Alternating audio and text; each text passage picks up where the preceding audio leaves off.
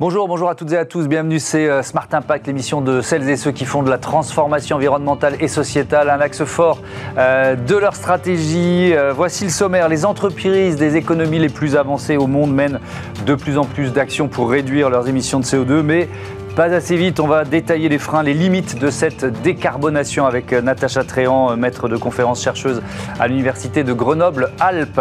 Notre débat, il portera sur l'avenir du bio soumis à une baisse de la demande, aux arbitrages des consommateurs face à l'inflation. Comment euh, relancer le marché? Quelles solutions pour les exploitants, les entreprises? Euh, Qu'est-ce qu'ils ont mis en place? Réponse tout à l'heure. Et puis dans notre rubrique consacrée aux startups éco-responsables, la bonne idée du jour, elle est euh, signée Charge Guru avec euh, ces recharges pour véhicules électriques et hybrides, décarbonation, avenir du bio, déploiement des recharges, trois défis à relever. 30 minutes pour les détailler, c'est parti.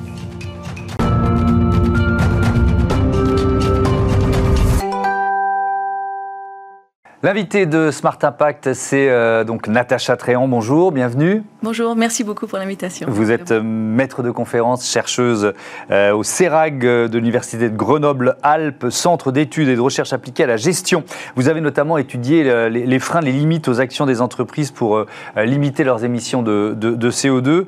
le constat de départ, il a été réalisé par CDP, l'ancien Carbon Disclosure Project, organisme britannique à but non lucratif. Donc, ils ont analysé les engagements de 4000 entreprises dans les, euh, les 7 économies les plus avancées. Je vais les citer États-Unis, Canada, Japon, France, Allemagne, Italie, Royaume-Uni. Il en ressort quoi? De, ce constat Il en ressort qu'en termes d'engagement, de, en termes de réduction d'émissions de CO2, leur trajectoire, elle va vers 2,7 degrés.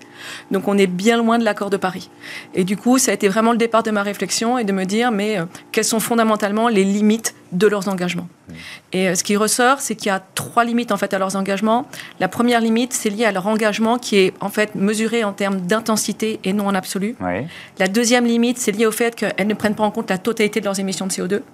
Et la troisième limite, c'est qu'elles ne font pas valider scientifiquement leurs engagements, et notamment par le SBTI, qui est aujourd'hui l'organisme le plus reconnu au niveau mondial. Oui, on va dire les initiatives basées sur la science. Euh, c'est ce que veut dire SBTI. Donc on va, on va détailler ces, ces trois engagements juste par rapport à ce, ce chiffre global de 2,7 de 2 degrés La, la, France est un peu en dessous, États-Unis, Canada, euh, Japon un peu au-dessus. euh, si on commence par les engagements, donc en, en intensité, réduire ces émissions de CO2 en intensité ou en absolu, qu'est-ce que ça change? Ça veut dire quoi ça? Alors, un engagement en intensité, c'est mesuré en termes de tonnes de CO2 émises par unité produite ou par chiffre d'affaires.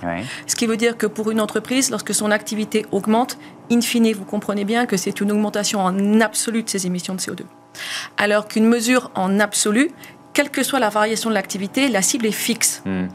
Or, en fait, face à l'urgence climatique, ce dont on a besoin aujourd'hui, c'est une diminution en absolu des émissions de CO2. Hmm.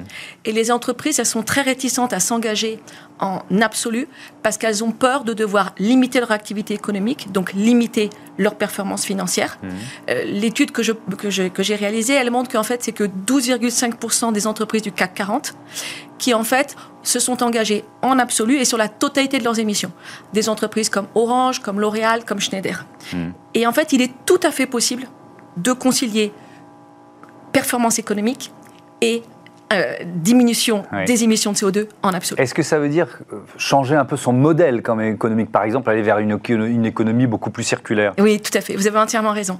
Donc en fait, il y a beaucoup de solutions dans l'économie circulaire. Vous avez entièrement raison. Mmh. Et parmi ces solutions, il y en a une qui, à mon avis, est encore trop peu développée, qui est l'économie de, de la, fonctionnalité. Et l'économie de la fonctionnalité, il s'agit de transformer son business model pour aller vers plus de servicisation. Donc plutôt que de vendre un produit, vous vendez son usage. Les anglophones parlent de product as a service. Hmm. D'accord? Et alors, peut-être juste pour vous donner deux exemples. IPP, par exemple, l'entreprise IPP. C'est des palettes. Fabrique des palettes, exactement. En fait, elle ne vend plus ses palettes. Elle vend un service de garantie de disponibilité et d'optimisation des flux de ses clients grâce à des capteurs. Et elle va bien évidemment s'occuper, s'occuper de la réparation et de l'ensemble du cycle de vie. Signify, par exemple. Signify ne vend plus un système d'éclairage à des clients comme des entrepôts ou des magasins. Mhm. Elle va vendre une solution light as a service, mhm. c'est-à-dire qu'elle s'engage sur une performance énergétique avec des garanties d'économie d'énergie. Donc elle installe des LED, elle reste propriétaire des LED, elle s'occupe de leur maintenance, de leur réparation, de leur fin de vie, etc.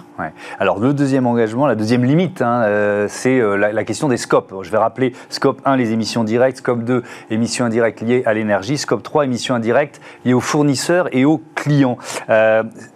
si je simplifie, je dis c'est le scope 3 qui compte. Est-ce qu'on peut aller jusque-là? Euh, Oui, alors pas dans tous les secteurs, d'accord? Il y a certains secteurs, bien évidemment, où le scope 1 et 2 sont beaucoup plus importants. Vous mhm. prenez euh, par exemple les ciments, vous prenez, euh, d'accord.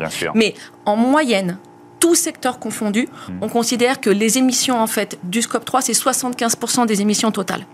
Et pour vous donner une idée, les émissions qui correspondent aux fournisseurs, dans ce qu'on appelle le scope 3 amont, mhm. c'est 11 fois plus important que les émissions directes. Or, la difficulté, c'est quoi? Alors, peut-être pour vous donner des exemples, euh, on prend Apple, qui est, très connu. Simplement, les émissions qui signalent à ses fournisseurs, c'est 78% de ses émissions totales. Hmm. Nestlé, c'est 80% de ses émissions totales. Alors, la difficulté, c'est que les entreprises, en fait, elles ne mesurent pas la totalité de l'ensemble de leur scope, et en particulier, elles ne mesurent pas, en fait, leur scope 3. Donc ça, c'est une vraie problématique.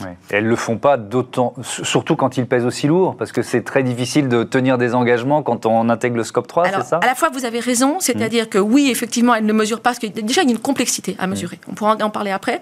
Et puis ensuite, effectivement, il y, a une problématique qui est celle que euh, jusqu'à présent, il n'y avait pas véritablement de réglementation. Il faut aussi voir les, choses en face. Simplement, pour vous donner une idée, en France, en France, depuis 2012, les entreprises sont soumises à un bilan carbone, les entreprises mmh. de plus de 500 personnes.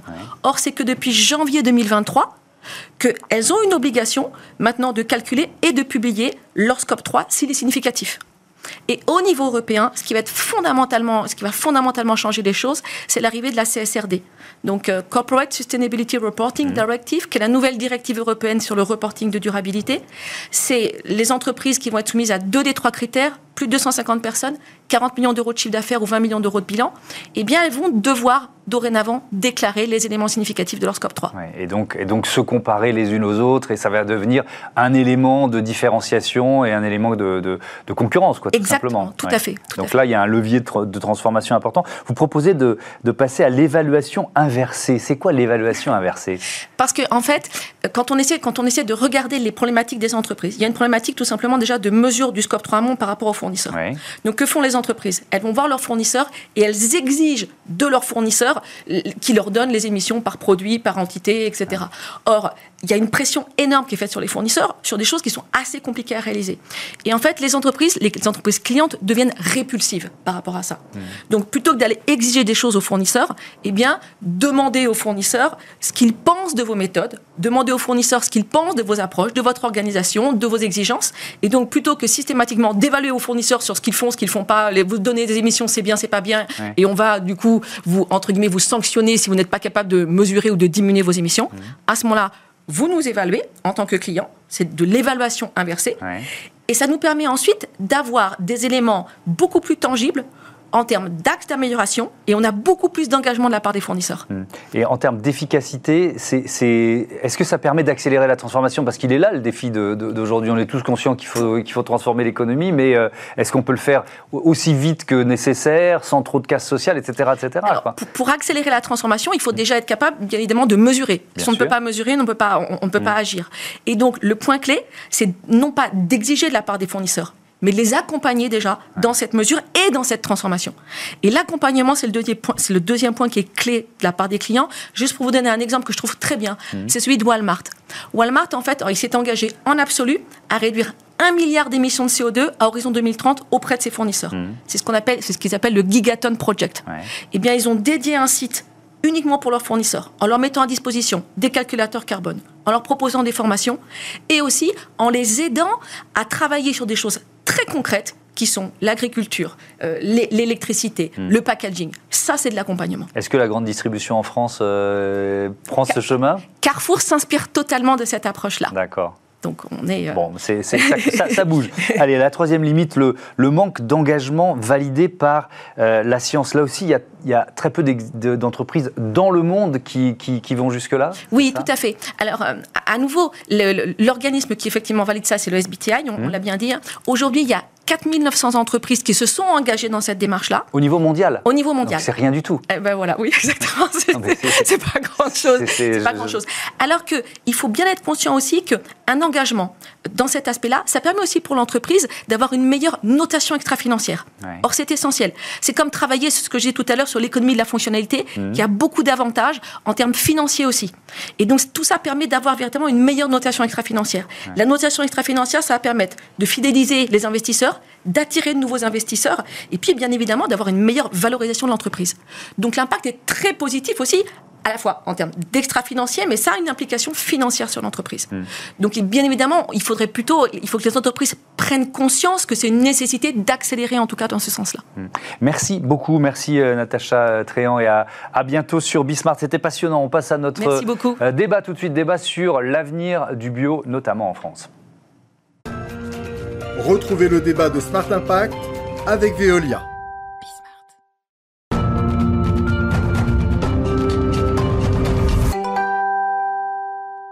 On parle de l'avenir du bio dans ce débat avec euh, mes invités. Euh, Nicolas Crabeau, bonjour, bienvenue. Vous êtes le cofondateur de Buffon Co. Et puis avec nous en duplex, euh, Marie-Laure Jarry, la directrice générale de la maison Le Goff. Bonjour et, bienvenue à, vous aussi. On va présenter vos, vos activités entreprises respectives pour commencer. Buffon Co, c'est quoi?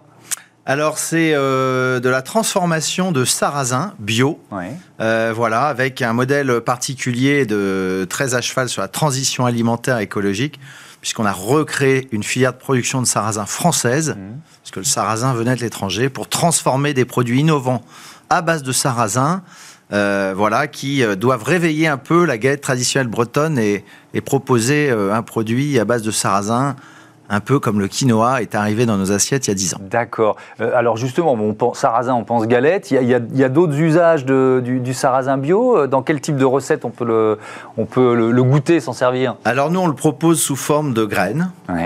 De graines torréfiées qu'on appelle le cacha. Donc ça, ce sont des modes de consommation venus des pays de l'Est. En fait, c'est un nouvel format de consommation. Ça se cuisine comme un riz. Et à partir de ça, euh, de ce cacha, de cette graine décortiquée, eh bien, on peut en faire euh, des mélanges, des mélanges de graines prêtes à l'emploi, euh, utilisés à l'eau bouillante en 10 minutes. Mhm. Euh, voilà, c'est ce qu'on appelle le cœur de repas végétal. On en fait aussi des, steaks végétaux, des pavés végétaux à base de sarrasin fermenté, voilà, qui révolutionne un petit peu le marché du monde. du, du, plat central végétal. Alors, et puis on va évidemment parler des tendances du marché du, bio avec vous. Je vois d'abord qu'on découvre la, la maison Le Goff, Marie-Laure Jarry, c'est une biscuiterie, c'est ça? Oui, alors nous, on fabrique des biscuits et des gâteaux depuis 1950 à Morlaix. D'accord. Alors, euh, le bio, c'est quoi? C'est quel, quel engage, quels engagements, quelle part de votre production aujourd'hui? Alors nous, une, ça reste une petite part parce que dans l'univers du sucré, euh, le bio c'est moins important que dans l'univers des produits des, produits bruts, par, pardon, euh, par exemple. mais c'est incontestablement l'avenir le bio, surtout quand on pense planète. Alors vous dites c'est incontestablement l'avenir, alors que euh, voilà, il y a, des difficultés aujourd'hui qui sont générales, hein, qui ne sont pas liées à telle ou telle entreprise sur le marché du bio. Est-ce que Marie-Laure Jarry, vous, vous le ressentez dans certains de vos produits? Alors nous, on le ressent euh, pas vraiment. Euh, Aujourd'hui, nous, on a aussi bien du conventionnel euh, clean que du bio, et pour le moment, on le ressent pas pas vraiment, honnêtement. C'est-à-dire que on est toujours sur une consommation qui est stable, voire en progression sur certains produits. et quand je, je, pense que les problématiques de la bio sont tout à fait conjoncturelles, parce que la planète nous obligera à, à prendre soin de ce que l'on mange bien plus que ce qu'on le fait aujourd'hui. Nous, dans notre bilan carbone, 85% de notre impact est lié aux matières premières que l'on achète. Euh, donc euh, l'impact, il est euh, sur l'agriculture, sur la façon de produire et sur la façon de se nourrir. Alors effectivement, euh, on est tous d'accord sur sur l'objectif et, l'enjeu, et j'espère que les, chiffres à venir vous donneront raison sur le côté, euh, on va dire conjoncturel de cet essoufflement du, euh, du marché du bio. Je lisais chez nos confrères du Parisien aujourd'hui en France l'histoire d'un agriculteur qui avait décidé de donner ses poireaux bio en faisant un appel sur Facebook pour dire bah, j'arrive pas à les vendre, venez vous servir. Quoi. Évidemment, il y a des centaines de, de consommateurs qui sont venus chez lui le marché s'essouffle, d'après vous, euh, Nicolas Crabot alors, selon moi, c'est multifactoriel. Donc, il y a beaucoup de raisons. Euh, la première, c'est que euh, on a eu, on est dans l'après-Covid. Il y a eu le Covid, donc il y a eu une montée incroyable en fait de la consommation en bio parce que c'était des magasins de proximité, tout mmh. simplement. Et donc, bah, malheureusement, les réseaux bio n'ont pas réussi à contenir et à retenir un petit peu ces néo-clients qui étaient arrivés pour une simple et bonne raison aussi, c'est que c'est euh, euh, une activité qui gère plus de 20% de croissance depuis 15 euh, ans. Donc quand, tout va bien, ben, on s'occupe pas forcément de ce qui qui mm. va pas. Et les problèmes sont arrivés avec une bio pas toujours équitable, voilà, pas toujours logique entre guillemets. Ça veut dire quoi une bio, pas logique bah, Une bio qui n'est pas logique, c'est une bio qui vient par exemple de l'étranger. donc d'où les projets aussi de relocalisation de filières, d'où mm. l'importance qu'on met nous euh, en tout cas euh, pour ce que je connais dans le Sarrasin, euh, des filières françaises installées sur le territoire, en bio évidemment. Et donc, ce multifacteur, il y a aussi, on, peut parler aussi bah, de tous ces pseudo-labels euh, qui sont un peu bio, mais pas trop de labels. il y a trop de labels et il y a une confusion évidemment dans l'esprit du mm. consommateur. Donc euh, filière euh, venue de l'étranger plus consommateurs qui n'ont pas été retenus, donc ça c'est un problème d'offre, de marketing et de réenchantement un petit peu des courses. Et trois, multiplicité des labels, ben, la bio c'est un petit peu perdu. En revanche, ben, moi je pense que c'est totalement stratégique, la bio évidemment comme l'a rappelé Madame Jarry pour... pour l'avenir euh, bah, de, notre climat, de nos territoires, de mm. nos terroirs. Donc vous pensez qu'il y a une valeur. Vous pensez qu'il y a une tendance de fond euh, peut-être une, rupture conjoncturelle, mais que la tendance de fond, elle est, plus forte, elle, emporte, elle emportera le marché Alors j'en suis convaincu, et en fait, il euh, n'y a pas que moi à le penser, et il y a surtout des prérogatives politiques qui sont prises. Hmm. Il y a un objectif euh, en France qui est de passer à 25% de terres agricoles en bio. Il y a un objectif plus largement européen qui est la même chose, de créer une alternative à l'agriculture chimique. Hmm. On parle d'agriculture biologique, on la compare à l'agriculture chimique. C'est une alternative. On ne dit pas de passer toute la bio, euh, toute l'agriculture à 100% bio. On, parle déjà de passer à 25%. Ce sera déjà une partie du chemin. Hmm. Et c'est ça, être acteur de la transition écologique. Euh, Marie-Laure Jarry, euh, le, contexte euh, évidemment inflationniste explique en partie cet essoufflement du, marché bio. Du côté des consommateurs, l'inflation, vous en tant que, chef d'entreprise, ben, vous la ressentez aussi dans votre activité. Est-ce que ça freine vos investissements pour accroître la part du bio dans votre activité? Non, absolument pas. Et comme l'a dit Nicolas Crabeau, euh, au contraire, nous, on investit euh, pour développer euh, en GMS local, en restauration, nos produits conventionnels bien, bien faits, on va dire, mais aussi pour se développer dans les réseaux bio.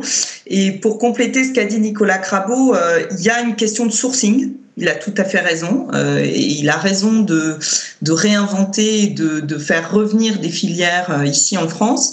Et je rajouterais que les réseaux bio par rapport à la concurrence euh, grande surface, quand les grandes surfaces se sont emparées de la bio, au lieu de muscler leur cahier des charges, comme l'a dit Nicolas, sur le sourcing, mais aussi sur le goût, hein, sur l'organoleptique, euh, ils ont, pour moi, euh, défini des cahiers des charges assez moyens avec des prix élevés. Euh, et effectivement, en temps de crise, ça peut pas marcher. Et moi, je pense que la solution, euh, c'est effectivement un sourcing beaucoup plus clean euh, et français que ce qu'ils ne l'ont fait jusque-là, mais aussi un niveau de gourmandise dans nos métiers, hein, c'est le KPI numéro un, beaucoup plus développé que ce qu'elle ne l'est aujourd'hui. Je reste avec vous, Marie-Laure Jarry. Vous avez fait le, le choix d'afficher le Planet Score. Je veux bien que vous nous rappeliez ce que c'est et pourquoi ce choix. Alors, le Planet Score, c'est un affichage environnemental qui est basé, donc euh, effectivement, on le voit à l'écran. Donc, vous avez une note globale en haut et cette note, elle dépend de plusieurs items, donc euh, les pesticides, la biodiversité, le climat et le mode d'élevage. Nous, on est rentré en début d'année dans la convention des entreprises pour le climat et désormais, on est avec pour objectif de définir le modèle de l'entreprise régénérative Maison Le Goff à 2030. Et pour commencer, désormais, on formule tous nos produits avec la gourmandise et la planète. Ça veut dire que pour afficher un planète score B, comme vous le voyez là, on doit renoncer à certaines matières conventionnelles pour les passer en bio. Et c'est pour ça que euh, je, je, pense que la bio a d'autant plus d'avenir. C'est que quand tout le monde devra apposer son affichage environnemental, pour avoir une note B, nous, on a arrêté le beurre conventionnel et on l'a remplacé par le bio dans un produit conventionnel. Et on a arrêté le sucre français et on l'a remplacé par du sucre de betterave bio toujours dans un produit conventionnel. Euh, je voudrais qu'on revienne sur la, question de la souveraineté alimentaire, euh, Nicolas Crabeau, avec le, cette filière. Vous avez recréé une filière, c'est ça?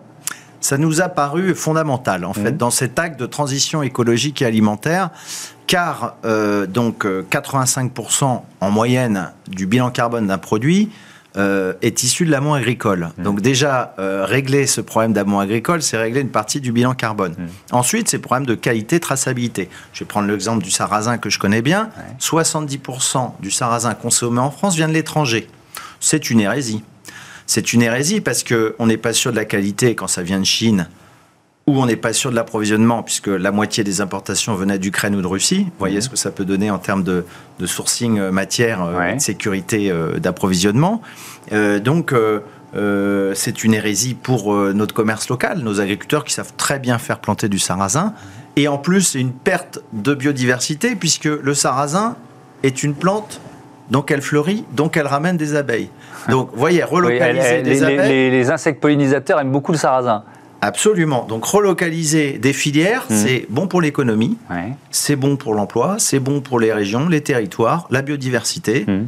Euh, c'est bon euh, pour ce qu'on appelle l'économie circulaire. Euh, on, parlait il y, a, quelques jours dans cette émission de, des, enjeux d'utilisation de produits phytosanitaires dans, les, une maison de, champagne. Est-ce que c'est une plante qui a besoin de beaucoup d'intrants, de, produits phytosanitaires le, Alors pas du tout, pas du tout. Donc nous on est en bio, donc ça veut dire qu'on Bien sûr, mais d'une manière générale. Mais d'une manière générale, le sarrasin n'a pas besoin ni d'engrais ni de pesticides. D'accord. je dirais que c'est de toute façon un produit très vertueux, qu'il hmm. soit bio ou pas.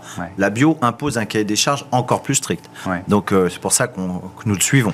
Combien de temps ça prend de recréer une filière comme ça? Parce que bon, on sait bien que le temps agricole est, long, donc. Euh, voilà, bah, c'est exactement ça. C'est euh, la décision à une époque d'intégrer le temps long dans notre court terme d'industriel et le temps long agricole, bah, c'est 5 à 7 ans. Donc c'est beaucoup de temps. C'est la compréhension d'un monde agricole et d'un monde industriel qui se connaissent pas forcément au départ. Mmh. Redonner des gages de confiance. C'est passionnant, c'est avant tout une aventure humaine mmh. euh, et, ça prend du temps, mais je dirais que euh, euh, voilà, entre 5 et 7 ans, donc le temps du long terme. Et bon, et je termine avec vous, Marie-Laure Jarry, pour quand même dire un mot des emballages. Vous faites un gros travail sur les emballages, racontez-nous. Oui, juste pour dire, on est un gros consommateur de sarrasin, nous aussi, en bio et en IGP Bretagne. Voilà. Vous vous rencontrez alors. Dites-moi sur les, sur les emballages. Alors sur les emballages, on a lancé euh, il y a un peu plus de deux ans maintenant un film composé de 75% de papier pour emballer une partie de notre gamme. Et là, on a fait une étude avec euh, Veolia pour euh, démontrer la recyclabilité de ce film. Et ce film est recyclable à hauteur de 75%. donc ça, c'est une, info en avant-première pour Bismart. et l'idée, c'est vraiment de, de déployer cet emballage sur l'ensemble de nos produits désormais et surtout de prouver aux consommateurs le niveau de recyclabilité, ce que personne ne fait aujourd'hui euh, quasiment. Merci beaucoup, merci à, tous les deux et à, bientôt euh, sur Bismart. On passe à, notre rubrique euh, Smart IDs, on parle recharge électrique.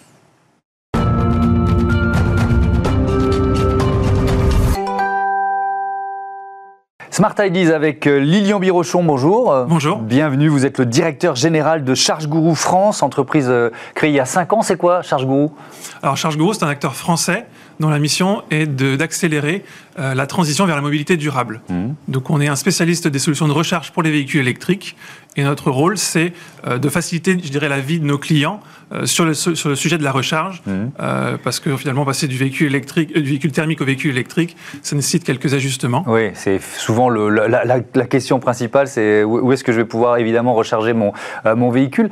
qui sont vos clients aujourd'hui Vous étiez plutôt vers le B2B, le B2C, c'est quoi la logique? Alors aujourd'hui, on a servi 20 000 clients depuis 5 ans que l'entreprise a été conçue. On est présent dans 7 pays avec plus de 120 collaborateurs. Et euh, parmi ces 20 000 clients, il y a beaucoup de particuliers, puisqu'on est aujourd'hui l'installateur, euh, je dirais, préférentiel d'un grand nombre de constructeurs automobiles comme Volkswagen, BMW, Audi, Tesla. Volvo. Et on a aussi beaucoup de clients entreprises, on a créé d'ailleurs une marque qui s'appelle Charge Guru Business Services pour Donc ça, c'est un nouveau, c'est un nouveau service pour les entreprises, c'est ça Oui, tout à fait. C'est un service complet on adresse finalement les besoins de toutes les entreprises, petites ou grandes. Euh, il y a plusieurs offres possibles. Il y a des entreprises qui ont des visiteurs euh, et qui souhaitent euh, proposer un service, par exemple un hôtel, un supermarché, qui souhaitent avoir un service supplémentaire pour ses clients. Donc on mmh. installe des bornes sur leur parking.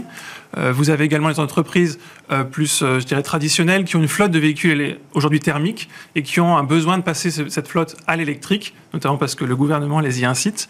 Et donc on les accompagne à la fois dans la définition de leurs besoins, parce que c'est une transition qui n'est pas facile à gérer pour le gestionnaire de flotte.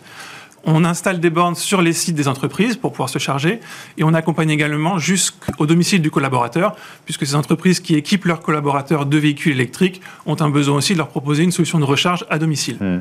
Euh, le cap des, 100 euh, 000 bornes de recharge électrique euh, a été passé en France. Enfin, c'est une étape importante oui, c'est une étape importante. On, a, on voit que l'adoption du véhicule électrique est de plus en plus forte. Hmm. On a, pour information, aujourd'hui plus de 20% des véhicules neufs qui sont des véhicules électriques ou hybrides rechargeables. La croissance est très importante depuis, euh, depuis les dernières années. Pour avoir une adoption du véhicule électrique, on a aussi besoin d'avoir un parc de bornes électriques installées qui soit important. Aujourd'hui, 100 000 points de charge, c'est le réseau public. C'était un des objectifs qui a été fixé par le gouvernement et on voit qu'on a plutôt besoin de 200 000 points de charge publics d'ici 2025. Mais néanmoins, aujourd'hui, il y a quand même 80% de la recharge qui s'effectue au domicile ou sur le site de l'entreprise. on voit bien qu'il y a à la fois un besoin public et à la fois un besoin d'accompagner les entreprises pour que finalement les particuliers puissent se charger. Ça, euh, veut dire que le, ce, maillage territorial qui, euh, qui, est en cours et qu'il va falloir euh, affiner de, de, de, plus en plus, il, repose beaucoup sur les entreprises pour vous? Ce, ce développement du, du, maillage de recharge, de bornes de recharge? Alors, je pense qu'il y a il y a une évolution finalement avec l'adoption du véhicule électrique dans l'usage. Jusqu'à présent, on, se, on allait à la pompe à essence quand on n'avait plus d'essence, on se chargeait quand on le devait. Mmh. Quand on passe à l'électrique, finalement, c'est plus le même paradigme. On est sur une recharge du lendemain. On se charge dès qu'on peut. En fait. Et donc nous, effectivement, on accompagne beaucoup les entreprises et les particuliers en dimensionnant les, solutions, les solutions de recharge pour leur dire dimensionnez-la pour votre besoin quotidien une personne, un particulier. Aujourd'hui, on a fait une étude avec euh, nos, nos, clients. C'est 300 km parcourus en moyenne par semaine. Donc 300 km, ça vous fait, euh, on va dire, euh, une recharge de 30 euh, km par jour quand vous rentrez à la maison le soir, ou 30 km quand vous arrivez sur le lieu de travail. Et donc effectivement, il y a un il y a un grand besoin plutôt à domicile et chez les entreprises, et le maillage, il sera du coup très territorial. Euh, est-ce que c'est euh, un élément différenciant pour une entreprise? On sait qu'il y a beaucoup de, secteurs qui ont des difficultés à, recruter, à, embaucher. Le fait de dire, bon ben voilà, nous on a, euh, on a des recharges électriques dans nos parkings, venez chez nous. Est-ce que c'est un élément différenciant? C'est certainement pas le premier élément pour, pour choisir une entreprise, mais est-ce que ça joue ça? Alors, je pense que ça joue. On a beaucoup de clients, notamment gestionnaires de flotte dont je parlais tout à l'heure, ou aussi ressources humaines, qui viennent nous voir en disant, ben, à la fois, on a besoin de passer notre flotte à l'électrique, et en même temps, on voit que pour la marque employeur, pour l'image qu'on propose à nos employés et à nos clients, mmh. c'est important finalement d'incarner euh, dans le quotidien notre rôle dans la transition écologique, notre mmh. engagement RSE. Et donc oui, il y a beaucoup d'entreprises qui aujourd'hui adoptent euh, cet usage-là. Vous avez des bailleurs immobiliers aussi euh, parmi vos clients? Oui, on travaille également avec l'immobilier. Euh, vous avez les copropriétés qui, euh, qui peuvent s'équiper généralement avec des solutions collectives. Mmh. Euh, nous, on propose plutôt des solutions individuelles de droit à la prise quand il n'y a pas de solution collective. Et ensuite, effectivement, il y a toutes les foncières qui peuvent être dans l'immobilier tertiaire ou dans l'immobilier, on va dire, professionnel, mmh. qu'on équipe également. Vous l'avez dit, vous êtes présent dans, dans 7 pays d'Europe aujourd'hui. Il y a d'autres ouvertures prévues? Alors oui, on prévoit de développer euh, d'autres pays, euh, peut-être d'autres lignes de marché également qui sont assez connexes et toujours dans cet engagement vers la mm. transition écologique. Euh, mais aujourd'hui, on a déjà beaucoup de choses à faire avec la recharge. Merci beaucoup, Lilian Birochaud, et bon vent à, à Charge-Gou. Voilà, c'est la fin de ce numéro de Smart Impact. Merci à Louise Perrin, qui est en charge de la production et de la programmation assistée de Marie Billa, à la réalisation Angèle Jean-Girard et Thibaut Goury-Lafont pour le son. Salut à toutes et à tous.